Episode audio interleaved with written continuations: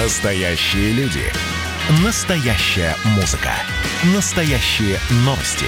Радио «Комсомольская правда». Радио про настоящее.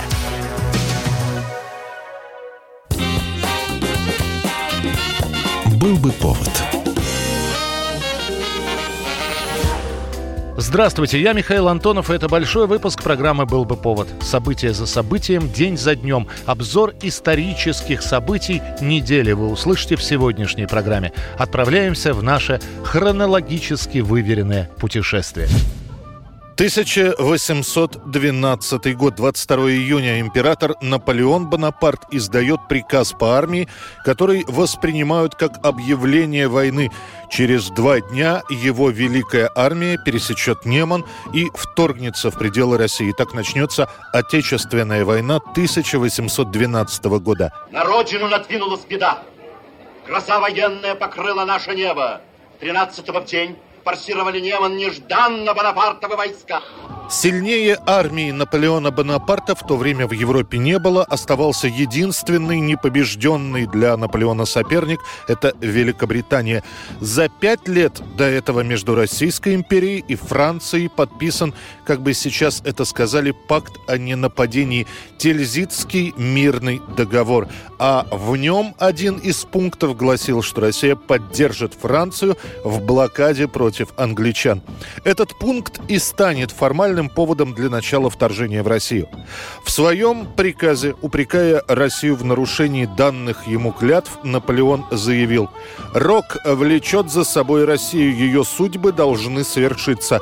Пойдем вперед, перейдем через Неман, внесем войну на ее территорию. Мир, который мы заключим, положит конец гибельному влиянию, которое Россия уже 50 лет оказывает на дела Европы». Нынче не то, что солдат, а мужичков видал. Мужичков и тех гонят. Нынче не разбирают. Всем народом навалиться хотят. Первыми Неман пересекут 300 поляков из 13-го полка. В полумиллионной армии Наполеона служат 90 тысяч поляков, более 200 тысяч человек из Италии, Баварии, Саксонии и других германских вассалов Наполеона. Еще 50 тысяч дополнительно должны будут выделить Австрия и Пруссия. 1960 год, 22 июня, начинается советско-китайская холодная война. Никита Хрущев ссорится с Мао Цзэдуном. Хрущев называет Мао сталинистом, тот в ответ подбирает для Хрущева эпитет «ревизионист», то есть человек, отошедший от изначальных принципов. В Объединенных Наций равные условия. Если наносятся оскорбления социалистическим странам, мы не потерпим этого Таким образом, подписанный еще в 50-м году при Сталине документ о 30-летней взаимопомощи, дружбе и сотрудничестве между СССР и Китайской Народной Республики продержался всего десятилетия. Раскол в отношениях начался еще после знаменитого 20-го съезда и доклада Хрущева о культе личности. К тому же в лице советского правительства была озвучена идея о мирном сосуществовании с капиталистическими странами, что категорически не устраивало Китай, идеология которого, в частности, была построена на тезисах постоянной революционной войны – Финальной каплей становятся еще и территориальные, географические споры. Вопрос Тайваня, этот остров в Тихом океане интересовал как американцев, так и китайцев, которые планировали присоединить Тайвань к своей территории. СССР отказывается поддерживать КНР в этой борьбе, за что снова получает целый ушат критики от Мао Цзэдуна. Дальше больше. Китай замораживает стройку базы подводных лодок для Советского Союза. Хрущев отзывает советских специалистов с китайских строек разрываются обоюдные соглашения в области ядерной и атомной энергетики. Советское правительство требует возврата кредитов, которые брали китайцы. Сами китайцы страдают от голода, потому что год неурожайный доходит до того, что уничтожаются и с той, и с другой стороны пропагандистские плакаты о дружбе. В Советском Союзе негласно наложен запрет на трансляцию и исполнение песни «Русский с китайцем, братья навек». Русский с китайцем, братья навек, крепнет единство народом Напряженные отношения между Советским Союзом и Китаем, в том числе вооруженное пограничное столкновение на Даманском в 1969 году, все это будет сохраняться вплоть до смерти Мао Цзэдуна. 1858 год, 23 июня. Новыми имперскими цветами в России становятся черный, желтый и белый. В этот день император Александр II утверждает рисунок гербовых цветов империи на знаменах, флагах и других предметах, употребляемых для украшения при торжественных случаях. Сначала появляется следующее объяснение цветов – Первые полосы, соответственно, черная и желтая, соответствуют черному государственному орлу в желтом поле, и кокарда из сих двух цветов была основана императором Павлом I, между тем, как знамена и другие украшения из сих цветов употреблялись уже во времена царствования императрицы Анны Иоанновны. Нижняя полоса белая или серебряная соответствует кокарде Петра Великого и императрицы Екатерины II. Император же Александр I после после взятия Парижа соединил правильную гербовую кокарду с древней Петра Великого, которая соответствует белому или серебряному всаднику святому Георгию в московском гербе. Правда, чуть позже появится более прозаическое объяснение. Черный цвет символизировал величие и могущество державы, желтый – преемственность христианской православной веры, а белый – честное и бескорыстное служение земле русской. Флаг использовался в качестве официального на протяжении 25 лет, но накануне коронации Александра III в апреле 1883 года было издано высочайшее повеление, которое говорило о том, что разрешено использовать для украшения зданий только бело-сине-красный флаг. 1925 год, 23 июня. Спустя год после смерти Ленина в Советском Союзе учреждают премии, носящие его имя. Этими премиями награждаются люди за выдающиеся достижения в области науки, техники, литературы, искусства и архитектуры. В этот день мы узнали имена тех, чей труд получил высокое признание народа. Мы познакомились с новыми лауреатами Ленинской премии. Изначально в том самом 25 году было пять наград. Присуждаются они за создание архитектурных сооружений, за выдающиеся научные труды, технические изобретения, внедренные в народное хозяйство, за разработку новых материалов и конструкций и за совершенствование производства. Точно, сколько составляло денежное вознаграждение первых ленинских премий, неизвестно. В разных документах фигурируют суммы от двух с половиной до пяти тысяч рублей. Однако все равно по меркам середины 20-х, начала 30-х годов это гигантские суммы. Например, зарплата инженера в 26 году составляла 65 рублей. Спустя год после учреждения премий назовут и имена первых награжденных. Премии вручают вручаются Николаю Вавилову, всемирно известному генетику и селекционеру, Владимиру Обручеву за работы в геологии, Алексею Чебабабину, выдающемуся ученому-химику, которому мы обязаны производством аспирина, кадеина и морфина, Николаю Кравкову, который создал основы отечественной фармакологии, и Дмитрию Принишникову за труды по химии, которые применяются в сельском хозяйстве. Начиная с 30-х годов ленинские премии начинают давать и деятелям искусства. А этого человека мы с радостью поздравляем со званием лауреата Ленинской премии. Иннокентий Михайлович Смоктуновский, ленинградский актер.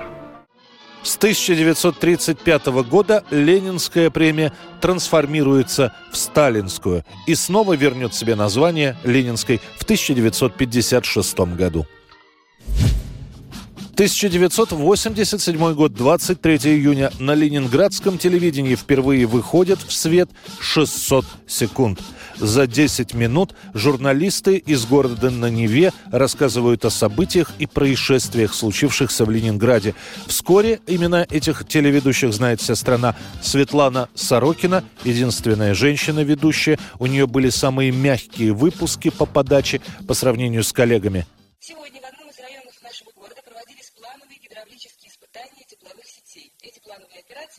как известно, проводятся специально для выявления слабых мест наших теплотрасс. Вадим Медведев. Его ведение 600 секунд было больше посвящено городской социальной тематике. И, наконец, любимец публики Александр Невзоров. Происшествия, убийства, пожары. Иногда бригада Невзорова оказывалась на месте случившегося раньше милиции, получая уникальные кадры. Органами РУВД расследуется дело о сутенерстве, сводничестве и притоносодержании. По делу проходят две проститутки, разговор с которыми дает возможность полнее выяснить, кто является покровителем и пособником проституции в гостиницах «Интурист». Программа «600 секунд» выходит на ленинградском телевидении до 1993 года и закрывается по личному распоряжению директора Федеральной телевизионной службы Беллы Курковой. Это лишь малая часть того, что происходило в разные годы. Продолжим через несколько минут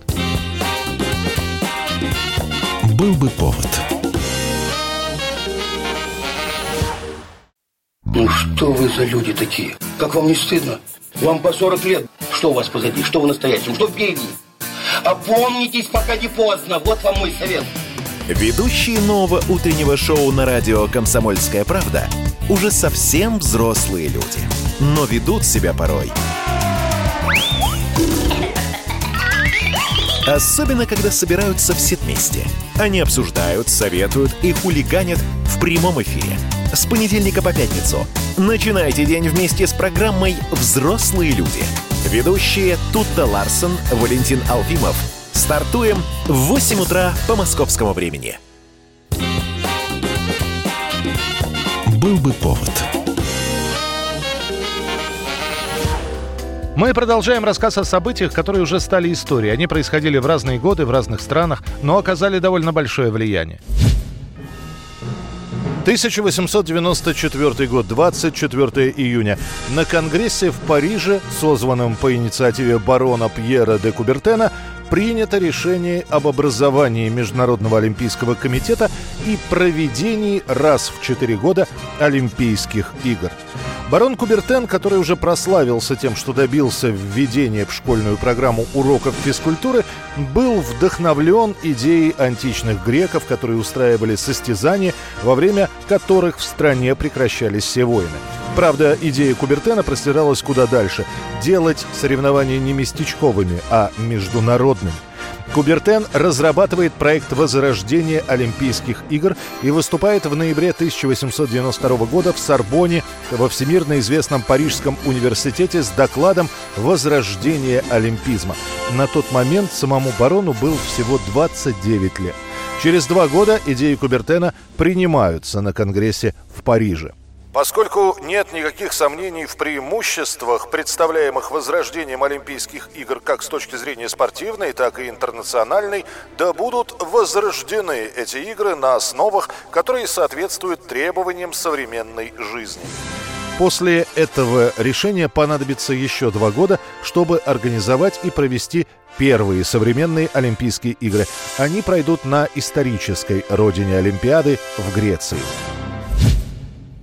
1941 год, 24 июня. Сообщение о военных действиях начинает давать Советское информбюро. От Советского информбюро. Советское информационное бюро начинает свою работу на второй день после начала Великой Отечественной войны. В его структуру входят военный отдел, отдел переводов, отдел пропаганды и контрпропаганды, отдел международной жизни, литературной и другие отделы. Именно информбюро начинает руководить военными корреспондентами, занимаясь в том числе и их командировками на передовую.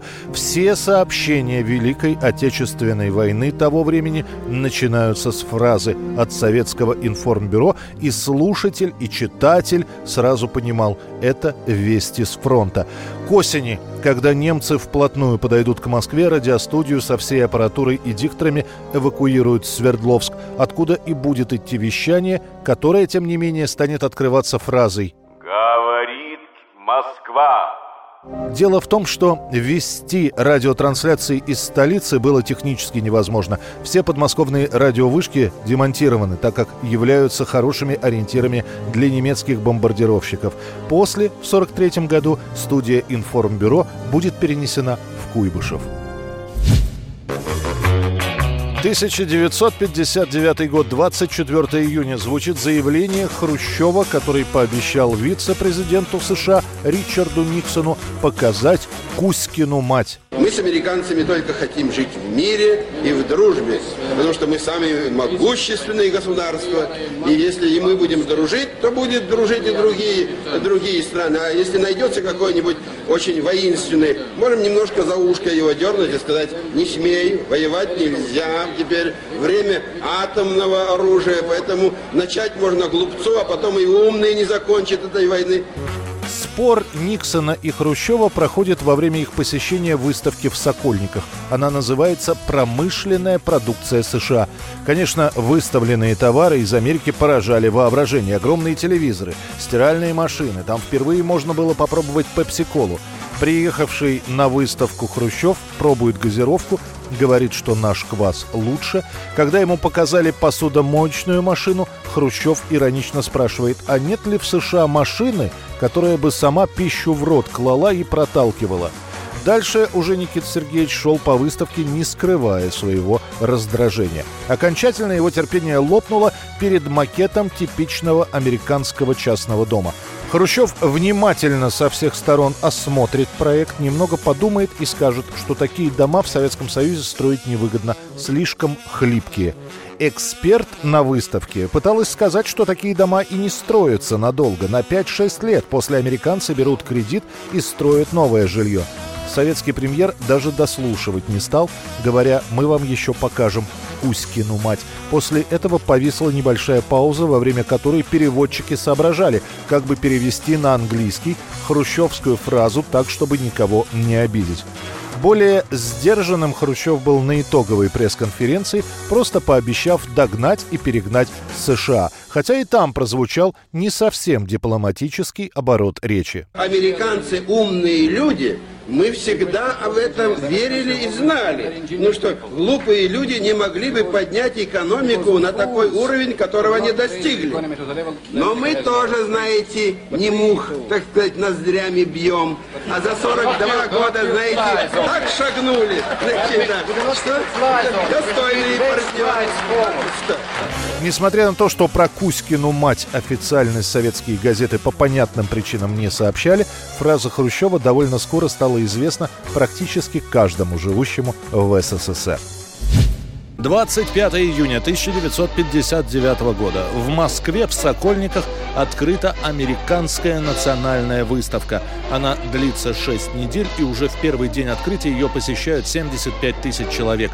Люди стоят по несколько часов в очередях, чтобы попасть на выставку. Всего же за полтора месяца на американскую жизнь пришли посмотреть около трех миллионов жителей СССР. Американцы привозят стиральные и электрические швейные машинки, целый ряд в Сокольниках школьниках отдан под телевизоры, работают автоматы с напитком Пепси. Мужчины, пришедшие в Сокольники, больше смотрят на два автомобиля из США, обсуждают, сколько расходует бензина и какой же для этой громадины должен быть гараж. И разве можно обидеться на такую проникнутую дружеской заботой критическую запись в книге отзывов?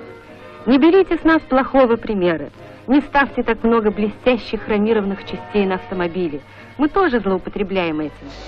Наибольшее скопление женщин у экспозиции с косметикой и бытовой техникой. Раз в час посетителям наглядно показывают, как работает миксер или электронож.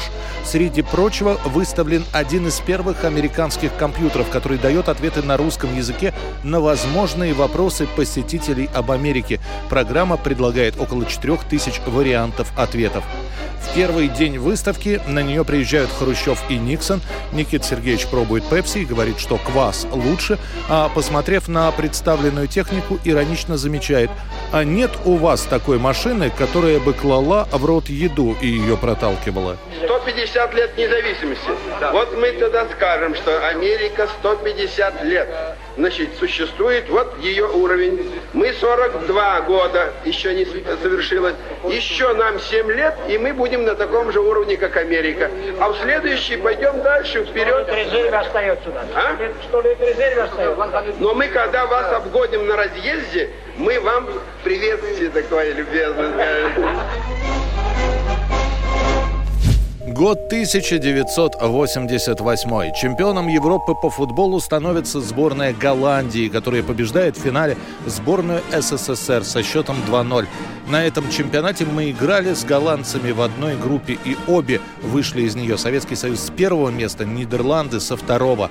Каждая команда уже могла гордиться собой. Мы обыграли итальянцев, голландцы сборную ФРГ. Как говорили спортивные аналитики, обе команды были равны по своим силам. Но при прочих равных сказалось высочайшее индивидуальное мастерство голландских игроков, в первую очередь Марка Ван Бастена и Руди Гулита. Гулит забьет первый мяч, а после свой знаменитый гол-шедевр исполнит Марко Ван Бастен, который придаст полету мяча немыслимую траекторию. И вот идет несчастливая для нас 55-я минута. Досадная ошибка Заварова, потерявшего мяч вдали от своих ворот – и вот уже Мюррен с левого фланга посылает мяч на Ван Бастена. Кажется, с такой точки не забить. Но вспомните, что Марко Ван Бастон – обладатель золотой бутсы 86 -го года, а приз этот достается лишь подлинному снайперу. Сборная СССР могла вернуться в игру и попытаться переломить ход поединка, если бы реализовала пенальти. Но Игорь Беланов так и не переиграет голландского вратаря Ван Брёкелена. В послематчевом интервью, которое, и это хорошо видно, с трудом давалось и игрокам, и тренерам, они через силу улыбались и говорили, что ничего страшного не произошло. Была просьба просьба, ну и не только просьба, а и требование, сыграть этот матч в силу своих возможностей. Потому что мы э, видели эту команду э, в играх с другими соперниками, значит, мы прекрасно понимали, что с этой командой можно играть. На долгие годы и вплоть до сегодняшнего дня финал чемпионата Европы – это второй по значимости результат нашей сборной. В 60-м году нам все-таки удалось выиграть первый чемпионат Европы. Путешествие по календарю продолжится через несколько минут. Впереди вас ждут войны и победы правителей и деятелей искусства. Эта программа «Был бы повод». «Был бы повод». Когда армия. Состояние души. Военное ревю на радио «Комсомольская правда». По вторникам и четвергам полковник Виктор Баранец метко стреляет словом. Победа и победитель – это для нас свято. Если вам поплевать на это хочется, то это на соседнюю радиостанцию. А полковник Михаил Тимошенко подает снаряды. Вся правда о настоящем и будущем наших вооруженных сил. Ну и немного армейских баек. Медведя можно научить стрелять из автомата. В прямом эфире. Слушайте и звоните. Военное ревю. По вторникам и четвергам в 16.00. По московскому времени. Никто не уйдет без ответа. Был бы повод. Люди, судьбы, истории, изобретений, трагические события. Мы собрали все самое интересное за неделю в программе «Был бы повод». 1831 год, 26 июня. Начинается крупнейшая в истории Санкт-Петербурга эпидемия холеры. В общей сложности она унесет жизни почти пяти, по другим данным, семи тысяч человек.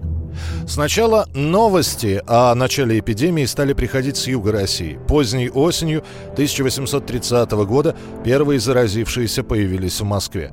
С наступлением тепла холера пришла и в столицу.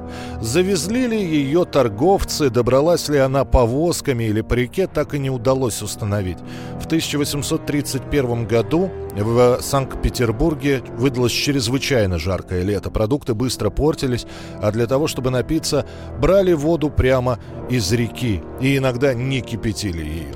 Один из очевидцев вспоминал – на каждом шагу встречались траурные одежды и слышались рыдания. Духота в воздухе стояла нестерпимая. Небо было наклено, как бы на далеком юге, ни одно облачко не застилало его синевы. Трава поблекла от страшной засухи, везде горели леса и трескалась земля. Царская семья с началом эпидемии холеры уезжает из Петербурга в Петергоф.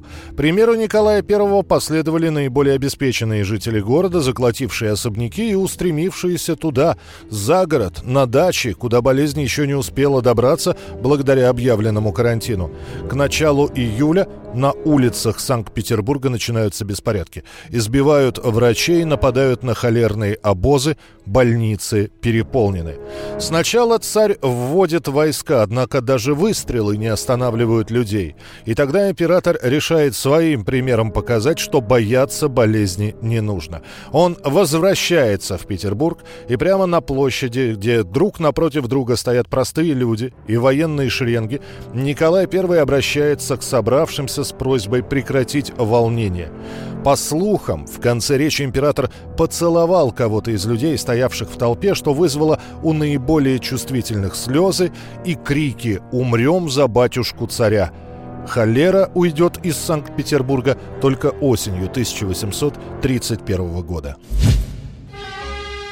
1925 год, 26 июня. В Голливуде премьера нового полнометражного фильма Чарли Чаплина «Золотая лихорадка». Чаплин 27 раз перемонтирует эту картину, прежде чем придет к окончательной версии. То ему не нравится, как выглядит снег – то его не устраивают начальные кадры, когда вереница золотоискателя идет по дороге. Это кажется ему слишком длинным, он режет, переснимает, снова снимает и снова монтирует. Эпизоды, когда один из голодных героев видит другого в образе гигантского цыпленка, вообще переснимали бесчисленное количество раз, пока Чаплин, плюнув на все, сам не залез в этот костюм курицы и не сыграл все сцены лично. С приходом звукового кино в 1942 году Чаплин сделает новую версию «Золотой лихорадки», в которую включит собственную музыку и авторский текст, который читает сам. Некоторые сцены будут сокращены, что-то будет добавлено. Считая эту версию окончательной, Чаплин не позаботился о сохранении оригинала 1925 года, который потом восстановят из разных источников. Matter.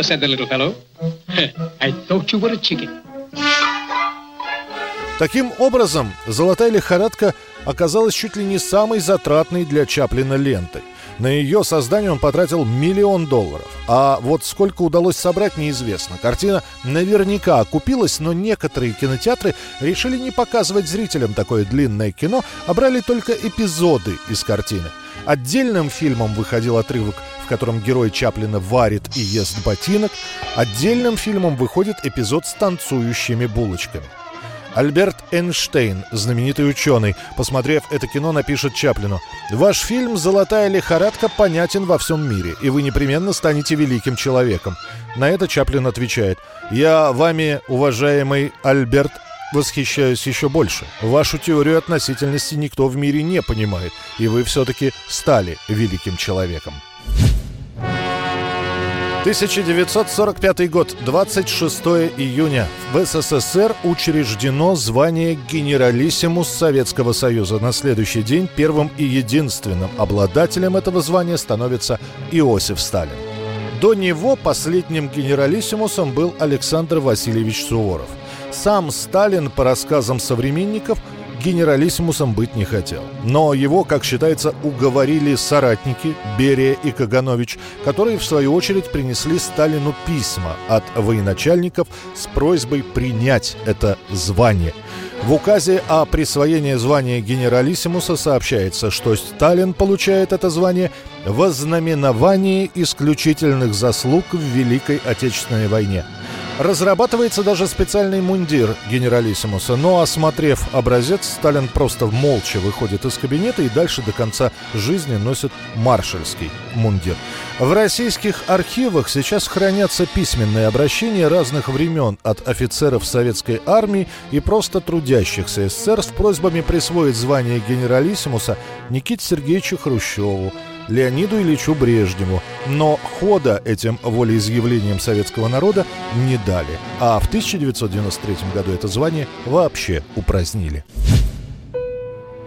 1976 год, 27 июня, гроссмейстер Виктор Корчной просит в Амстердаме политического убежища – в 1956 году 25-летний Корчной получает звание гроссмейстера. Спустя 10 лет на турнире в Германии ему будет предложено не возвращаться в Советский Союз, однако Корчной отвергает это предложение, о чем в последующих интервью он будет говорить, что сильно жалел – Переломным моментом для Корчнова становится встреча с Анатолием Карповым на турнире претендентов в 1974 году.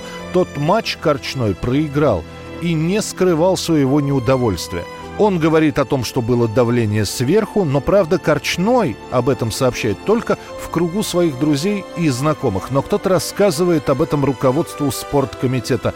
Корчному в итоге урезают стипендию, проходит несколько собраний с осуждением его поведения. На неопределенный срок Виктор Корчной становится невыездным. Он будет ждать год с небольшим. Хотя решение о том, что как только представится такая возможность, он покинет Советский Союз, пришло намного раньше. В итоге Корчной все-таки дождется поездки в Голландию на турнир, там он заручится поддержкой президента Фиде, который пообещает, что за Корчным сохранятся все титулы и звания, и после этого Корчной потребует политического убежища. Жену и сына он оставляет в СССР. Они будут шесть раз пытаться уехать за границу, но все время станут получать отказы. Покинут Советский Союз они лишь в 1983 году. When I left the Soviet Union, I did it just for sake of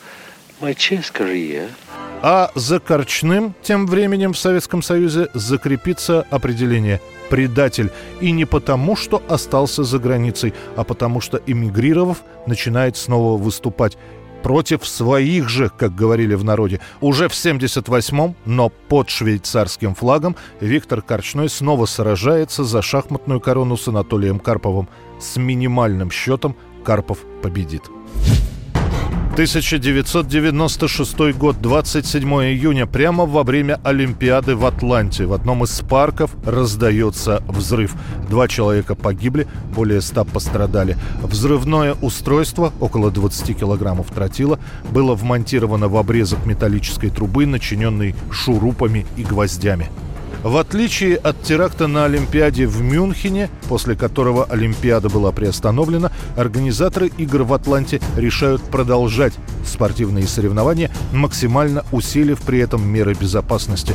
Позже станет известно, что избежать большего количества жертв удалось благодаря охраннику Ричарду Джуэлу, который заметит странный рюкзак и начнет эвакуацию посетителей парка. Он на какое-то время станет национальным героем, а после попадет под подозрение поведение, как человек, который мог бы организовать теракт. Течение следующих недель средства массовой информации муссируют версию того, что Джуэл был зачинщиком теракта при этом, рассказывая о Ричарде, телевизионщики называют его термином «человек, представляющий интерес», то есть человек, который находится под подозрением, но не находится под арестом. Средства массовой информации в различной степени изображали Джуэла неудачником и плохим сотрудником правоохранительных органов, который, возможно, заложил бомбу, чтобы потом ее найти и после стать национальным героем. В ту ночь я делал свою работу. Благодаря этому люди остались живы. Но когда в следующий раз кто-то из охраны обнаружит подозрительный сверток, захочет он поднимать тревогу? Сомневаюсь. В итоге Джоэл все-таки будет полностью оправдан, а найти настоящего преступника удастся лишь год спустя, и то после того, как он совершит еще несколько похожих терактов. Взрывником оказался некто Эрик Роберт Рудольф, который будет осужден пожизненно без права на досрочное освобождение. Впереди финальная часть нашей программы. Осталось еще несколько событий, о которых мы хотели бы рассказать был бы повод.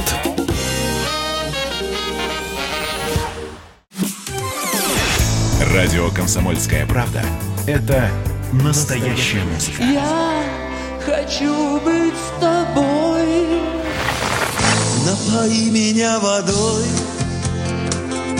твоей любви.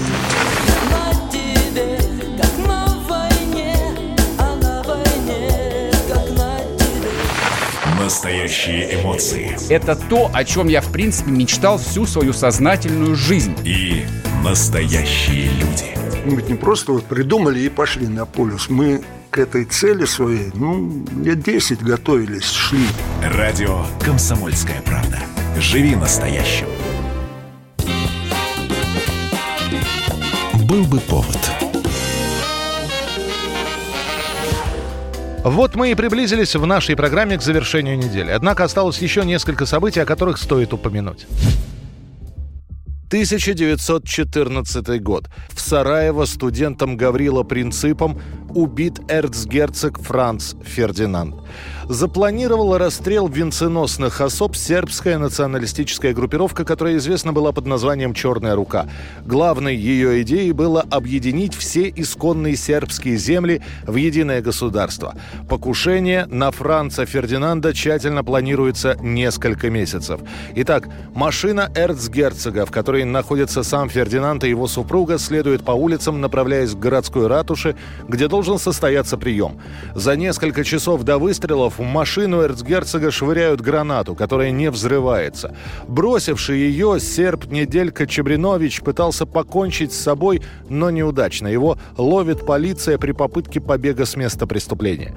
Прием в ратуше все-таки состоялся, несмотря на все предупреждения, Франц Фердинанд снова садится в автомобиль и едет обратно. В середине пути машина попадает в пробку и останавливается напротив гастрономического магазина «Морец Шиллер Деликатесен», on где как раз в этот момент находится Гаврила Принцип.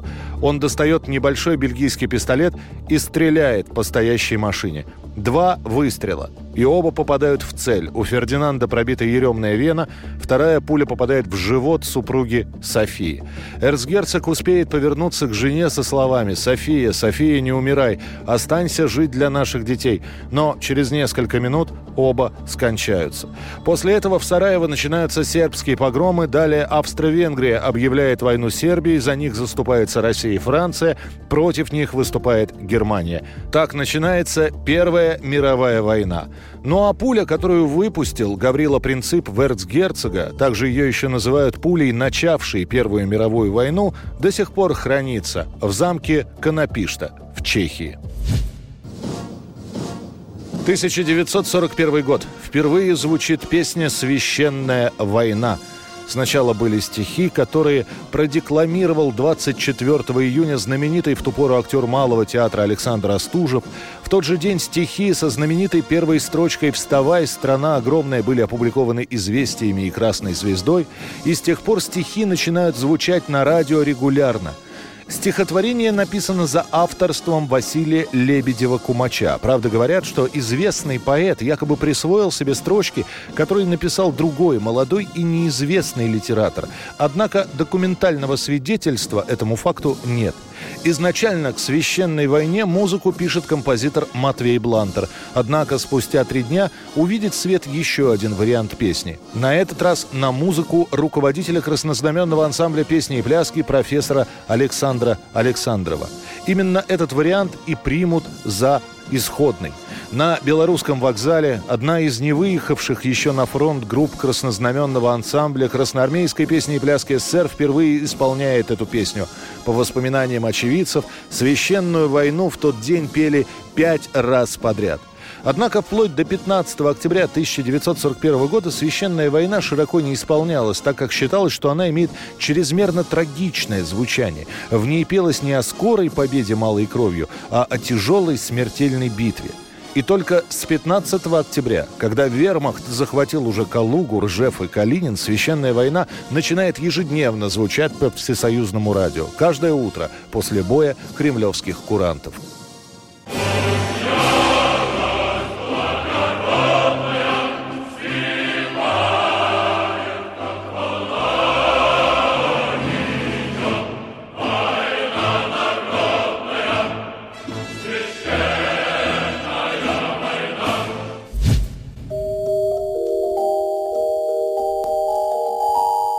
1989 год. В Киеве проходит прощальный матч Олега Блохина. Сборная СССР встречается со сборной мира. Олег Блохин играет по одному тайму в составе каждой из команд под 11 номером и с капитанской повязкой на руке. Ни одна из сборных, за которые выступал виновник торжества, не проиграла. Матч завершится в ничью 3-3. Комментирует встречу КТ Махарадзе. Это было личное пожелание Блохина. «Сегодня, — говорит комментатор, — наших и чужих нет, и гостей нет. Сегодня все чествуют Олега Блохина. Это главная цель, главная задача, главный сюжет и главный подтекст сегодня сегодняшнего матча. Вот вся официальная часть сегодняшнего торжества. Вот сборная мира и сборная Советского Союза фотографируются, окруженные фотожурналистами, фотокорреспондентами, телевизионными камерами, кинокамерами. Вот это самый торжественный момент. Это для истории, для самих футболистов и для всех нас. В одном из эпизодов прощального матча Олега Блохина в разгар второго тайма Блохин, о чем-то переговорив с бельгийским голкипером Пфафом, мастером на всякого рода веселые розыгрыши, отдал тому свою футболку, а сам надел вратарский свитер. Пфаф при прыжку помчался в нападение, а Блохин остался в воротах сборной мира. Поскольку новоявленному бельгийскому форварду не удалось отличиться, вскоре состоялась обратная рокировка. А когда на последней минуте Блохин под овацией трибун реализовал пенальти, на поле выбежала его дочь и за руку увела отца с площадки. Вы только что сыграли свой прощальный последний матч. Что вы чувствуете сейчас? Не знаю. Наверное, устала. В первую очередь. Ну, во-вторых, наверное, грусть, что больше никогда не выйдешь сюда. Год 1997. 28 июня. Тайсон кусается. Это произошло во время матча реванша, в котором сошлись на ринге Майк Тайсон и Эвандер Холлифилд. 16 тысяч билетов были раскуплены в первый же день продаж, что принесло организаторам около 14 миллионов долларов. Доход от платных трансляций составил 112 миллионов. И вот он бой. За 30 секунд до конца третьего раунда экс-чемпион мира по боксу Майк Тайсон, обиженный на защищавшего чемпионский титул Эвандера Холлифилда, за удар головой в лицо впился в его ухо и откусил кусочек. Холлифилд прыгает по рингу от боли, а рефери делает Тайсону предупреждение. Хотя Майка уже тогда могли дисквалифицировать, и сторона пострадавшего точно бы не возражала. Послушав врача, рефери продолжает бой, а с обидчика снимают два очка. Этот бой продолжился еще 10 секунд. Майк погрыз в это время левое ухо соперника. На этот раз рефери не заметил укуса, а соперник боль перетерпел. Только в перерыве судьи посмотрели повтор момента и железного Майка дисквалифицировали. Официальный результат боя – победа Эвандера Холлифилда после дисквалификации соперника. Это была программа «Был бы повод». Историческое путешествие по неделе. Очередной выпуск завтра. В студии был Михаил Антонов. До встречи. «Был бы повод»